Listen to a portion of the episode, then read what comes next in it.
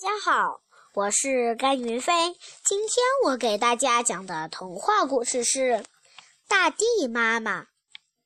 花草和树木吸着大地妈妈的养料长大，都是大地妈妈的孩子。为了报答大地妈妈，孩子们在春天长出绿叶，到了炎热的夏天，就请妈妈在绿荫下乘凉。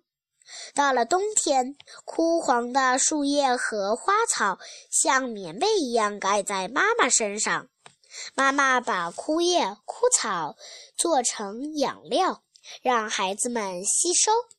这样，花草树木在妈妈的怀抱里长得更茂盛，把妈妈打扮得万紫千红。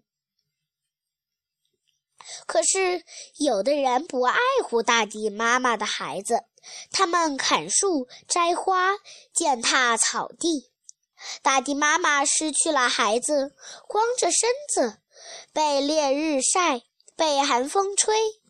过了些日子，大地妈妈病了，她的皮肤开裂了，渐渐失去了光彩，世界也变得灰蒙蒙的。大地妈妈对人们呼喊。爱护我的孩子吧，我的身体健壮了，你们的生活才会更加美好。谢谢大家。